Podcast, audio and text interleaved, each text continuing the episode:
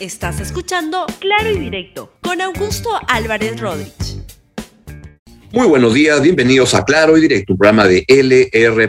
El programa de hoy se llama Castillo, no para de hundir al Perú. Y les advierto que les voy a mostrar evidencia contundente de cómo el presidente Castillo en esta administración está ah, haciendo que la percepción de los peruanos con respecto al futuro, al devenir del país, sea cada vez peor y estamos retrocediendo incluso en términos de percepción de cómo la gente se siente. No es que sea poca cosa, se siente casi como en los años del terrorismo, en los años, a cuando comenzaban los años noventas, cuando el, el Perú era un infierno. Lo voy a demostrar en este programa. Bien, el día de hoy se ha divulgado un informe, un reporte de apoyo consultoría, del SAE de apoyo consultoría, que es francamente tremendamente preocupante, pero que evidencia, es una evidencia muy, muy clara de dónde está el Perú en términos de su trayectoria, su recorrido y la perspectiva futura. Esta es una, una, encuesta, les quiero contar, que es bien interesante porque se viene haciendo, la, la hacía antes Apoyo Opinión y Mercado, hoy Ipsos, la ah, viene haciendo desde hace más de tres décadas en el Perú. Y es preguntarles cada medio año a los peruanos cómo ven el, la situación y el futuro del país. Y lo que en concreto se pregunta es si perciben que el Perú está en retroceso, si está estancado o está progresando. Es eso lo que se mide en esta encuesta y ha aparecido el día de hoy la última, el último reporte de ello y este, pues aquí les quiero presentar la, uh, la, la, encuesta. Pues ahí lo ven. Esta encuesta estoy usando la, la, la infografía que, que, desarrolló el comercio, donde se ha publicado la información que proviene de apoyo de consultoría, la elabora en base a información de Ipsos. Y acá lo que ven en ese cuadro es que se observa cómo la tendencia de, eh, de, la, de los que creen que el Perú está en retroceso, que es la línea roja, ha llegado a 67%. Y como apunta un reporte uh, divulgado el día de hoy por, uh, por apoyo consultoría, que lo firma a su, su economista principal, José Carlos Saavedra, pues lo que se observa es que hemos retrocedido 30 años en percepción de la situación de progreso en el país. Vean con, uh, ahí están a través de todos los presidentes, una muy buena infografía donde se da cuenta de cómo va esta evolución, pues con Alberto Fujimori, él toma el gobierno en el año 90 cuando el Perú era un infierno, porque el primer gobierno de, de, de, de Abimael Guzmán, iba a decir, el primer gobierno de Alan, Alan, Alan García en la segunda mitad de los ochentas fue un, un tremendo desastre. En el plano económico significó un colapso económico.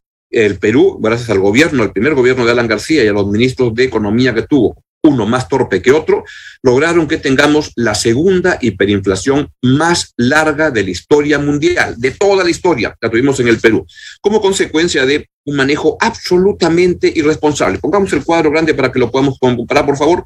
Y esa es la situación a comienzos del año 90, y además había un tema de eh, un problema, un tremendo problema. El terrorismo avanzaba sin cesar. Los años 90, 91 eran muy, muy fuertes de avance del, del, terrorismo de Abimael Guzmán, Sendero Luminoso y de el MRTA. Y bueno, lo que ocurrió desde entonces es que vean cómo la curva roja fue este, cayendo. La curva roja es aquellos que, que señalan que el Perú está en retroceso.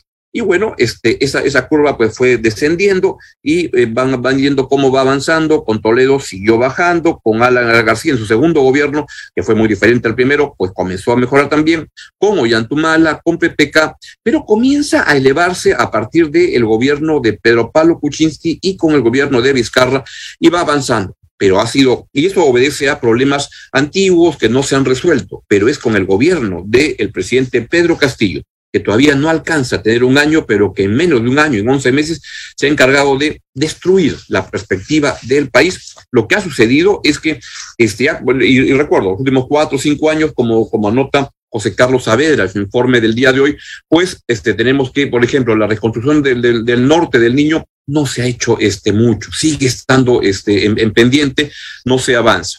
Asimismo, en términos de la pandemia, tenemos en el Perú el número más alto del mundo, de todo el mundo, en términos proporcionales a su, a su población por muertes del COVID. Y acá, la verdad que nadie se araña. Todos creen que, este, que, que es normal, que es así. A los ministros que manejaron ese tiempo los llaman como, como, como, como expertos para que den consejos ya no sé de qué, pero la gente se olvida muy prontamente. Tenemos 340 mil muertos por COVID y este, eso parece importarle a muy poca gente. Van pasando la, la página, sigue avanzando y es ahí donde vamos. Pero es el gobierno de Pedro Castillo en este último año que se ha encargado de demoler la, percepción de avance del Perú. Volvamos a poner el primer cuadro, por favor, y ahí ven cómo se dispara a 67% el porcentaje eh, de, de, peruanos que dicen que el Perú está en retroceso. O sea, dos de cada tres peruanos sostienen que el Perú retrocede. Y este, como, anota bien el reporte de, de, Saavedra del SAE de Apoyo y Consultoría, es el porcentaje más alto registrado en los últimos 31 años. Al mismo tiempo, es el porcentaje de la población, en la línea azul, solo 3%, 3% cree que el Perú está avanzando. Y esto lo que significa es quiénes serán ese 3%, lo que están vinculados a la mafia que ha tomado el gobierno que ha llegado con Pedro Castillo este es el porcentaje mínimo histórico de lo desde que se hace esta encuesta, que tiene ya 32 años. Es así como se está percibiendo la situación del Perú y claramente la gente percibe que Pedro Castillo es el peor presidente de la República de las últimas tres décadas. Sin ninguna duda, el Perú está destruyéndose y en esa dirección avanza el gobierno del, presidente Pedro Castillo en medio de su impericia, de su inexperiencia, y en medio de su ladronería, porque el, país se ha llenado de ladrones en, el, en, el, en la cúpula del, poder y esto alcanza a la familia del presidente de la República, como vamos a recordar este, luego al final de este programa, gracias a unos reportes que publicó ayer muy interesantes, Cuarto Poder. Pues es lo que ocurre y veamos la siguiente encuesta donde se da cuenta de las expectativas sobre la situación económica del país. Esto es cuando se le pregunta a la gente cómo ve la situación económica del país la expectativa de cómo cree que va a mejorar. La pregunta concreta ahí es, ¿cómo cree que estará la situación económica del Perú dentro de 12 meses? Pues los que creen que va a estar peor son el 52%, los que creen que va a estar mejor son solo el 15%. Es eso lo que está marcando y lo que nos explica la situación de eh, cómo se percibe que va el país. El país, ojo, acá estamos hablando todavía de la situación del país. Cuando ocurre esto, cuando la gente viene a un país que lo que cree es que las cosas se van a poner peor, pues no, no, no, no, toma decisiones. Las empresas no invierten y de hecho la inversión privada este año es de 0%. Yo creo que es el dato que había hasta hace unos meses. Ahora va, creo, me la sensación que va a ser negativa, es decir, que el incremento de la inversión va a ser, va a ser este, el porcentaje de, de cambio del año va a ser inferior al de los años previos, algo que no se había visto en el Perú en por lo menos dos décadas y media. Así están ocurriendo las cosas en el país. Y es así como se, se percibe. Y ahora veamos cuando se le pregunta a los ciudadanos peruanos cómo perciben su situación económica familiar. Y ahí 43% dice que las cosas vienen mal, que se van a poner peor. Y 19% cree que su situación va a estar este, este mejor. ¿Qué es lo que ocurre? Es esto la última vez en que teníamos estos registros eran en el año 1991, cuando, como les decía, el Perú era francamente un infierno entre una hiperinflación que dejó el gobierno de Alan García y que dejó una pobreza enorme. García, eh, con su equipo este, en el primer gobierno, logró que este, el, Producto Bruto cayera 30% en cinco años y, e hizo que el aumento de los precios se multiplicaran de tal manera, tal velocidad, que se conformó, como les digo, la segunda hiperinflación más prolongada, más larga de la historia económica del mundo, del mundo, no de la región, no del Perú, del mundo. Es eso lo que, lo que está sintiendo, es lo que están sintiendo hoy en día los peruanos, y es ahí donde, donde estamos. Entonces, ¿qué es lo que se ve? Es que si bien hay problemas que venían de, de atrás, lo que sucede es que el gobierno de Pedro Castillo pues ha sido muy, muy inepto para poder enfrentar esto, estos problemas. Esas cosas que hablaba de no más este, pobres en un país rico son tonterías cuando se escucha este, qué correspondencia tiene eso con la proyección que tiene el gobierno de Pedro Castillo. Y ahí van las cosas. Y esto implica, tiene varias implicancias del último año. El gobierno no ha sabido responder al aumento de los precios que se ha ocasionado como consecuencia de la, uh, de la, de la, de la invasión de Rusia a, a Ucrania y además es un gobierno que ha estado promoviendo la conflictividad este, social, la conflictividad regional, y es ahí donde vamos. Y entonces eso es tremendamente preocupante porque lo que implica es que la necesidad de generar confianza en el país para las empresas, pero principalmente para los ciudadanos, ese señor que aparece ahí, que cada día que habla con sus discursos parece un meme hablando, parece un cómico ambulante que va hablando tanta tontería de algo que no entiende absolutamente nada. Hay una entrevista que apareció ayer en Diario 1 a Vladimir Cerrón, donde el señor Cerrón este, hace alguna autocrítica y dice que Pedro Castillo pues, es un pésimo, un mal presidente. Y da una cosa graciosa, chistosas, que son, este, la verdad que también parecen cómicas, cuando dice que este, él no conocía mucho a Pedro Castillo, pero lo llamó, etcétera, y dice que este, dialécticamente hablando, se conjugó la categoría necesidad-casualidad con la presidencia de Pedro Castillo.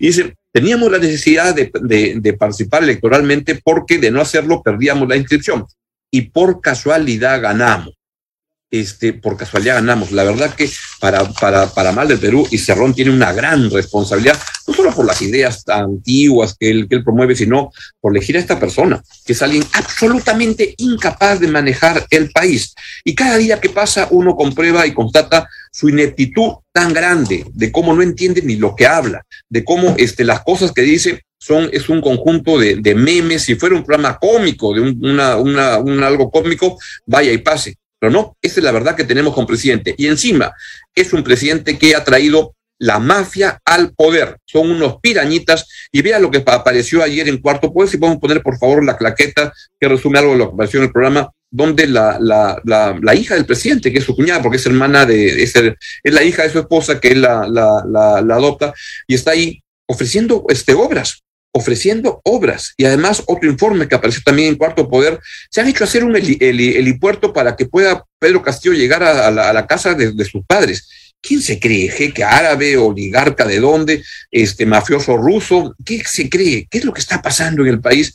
Y me da la sensación, por todo lo que les digo, es que esta evidencia de cómo estos indicadores, volvamos a poner por favor la, primera encuesta que, puse, de cómo el presidente Castillo, gracias a, su ineptitud, gracias a su sistema de toma de indecisiones, gracias a su incapacidad de armar un gobierno viable, vean cómo, por ejemplo, al ministro del Interior lo censuraron el jueves, ya estamos lunes, todavía no nombran al, sucesor y se habla que podría ser el ministro de Cultura, que este, ya tengo, hay duda de, cultura sabía, porque habla de cualquier cosa, salir a defender al presidente, etcétera.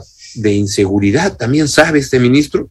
Dios mío, el país está cayendo muy bajo. Y por tanto, insisto en lo que les he planteado en, este programa ya desde hace muchos meses, porque este, eso se lo vengo planteando desde el primer mes que me di cuenta que este presidente era un tremendo inepto y ahora se ve que es un tremendo ladronzuelo, porque anda llenando de ladrones su gobierno, anda metiendo a la familia para robar.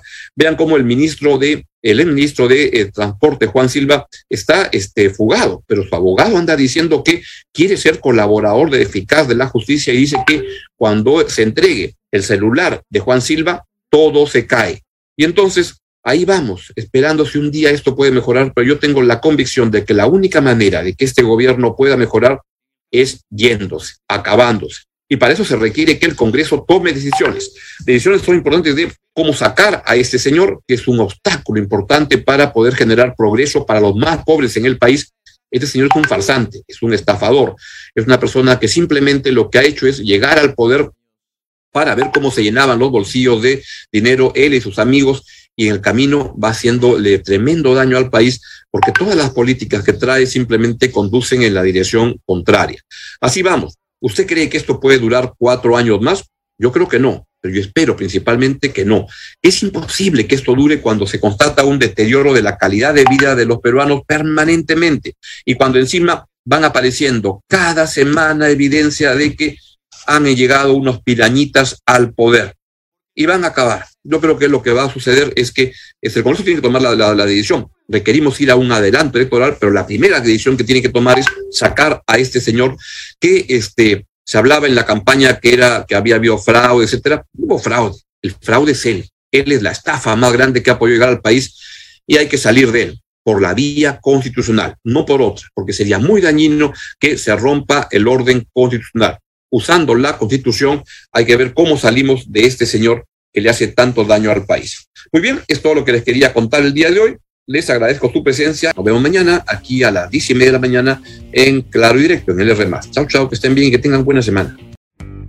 Gracias por escuchar Claro y Directo con Augusto Álvarez Rodríguez. Suscríbete para que disfrutes más contenidos.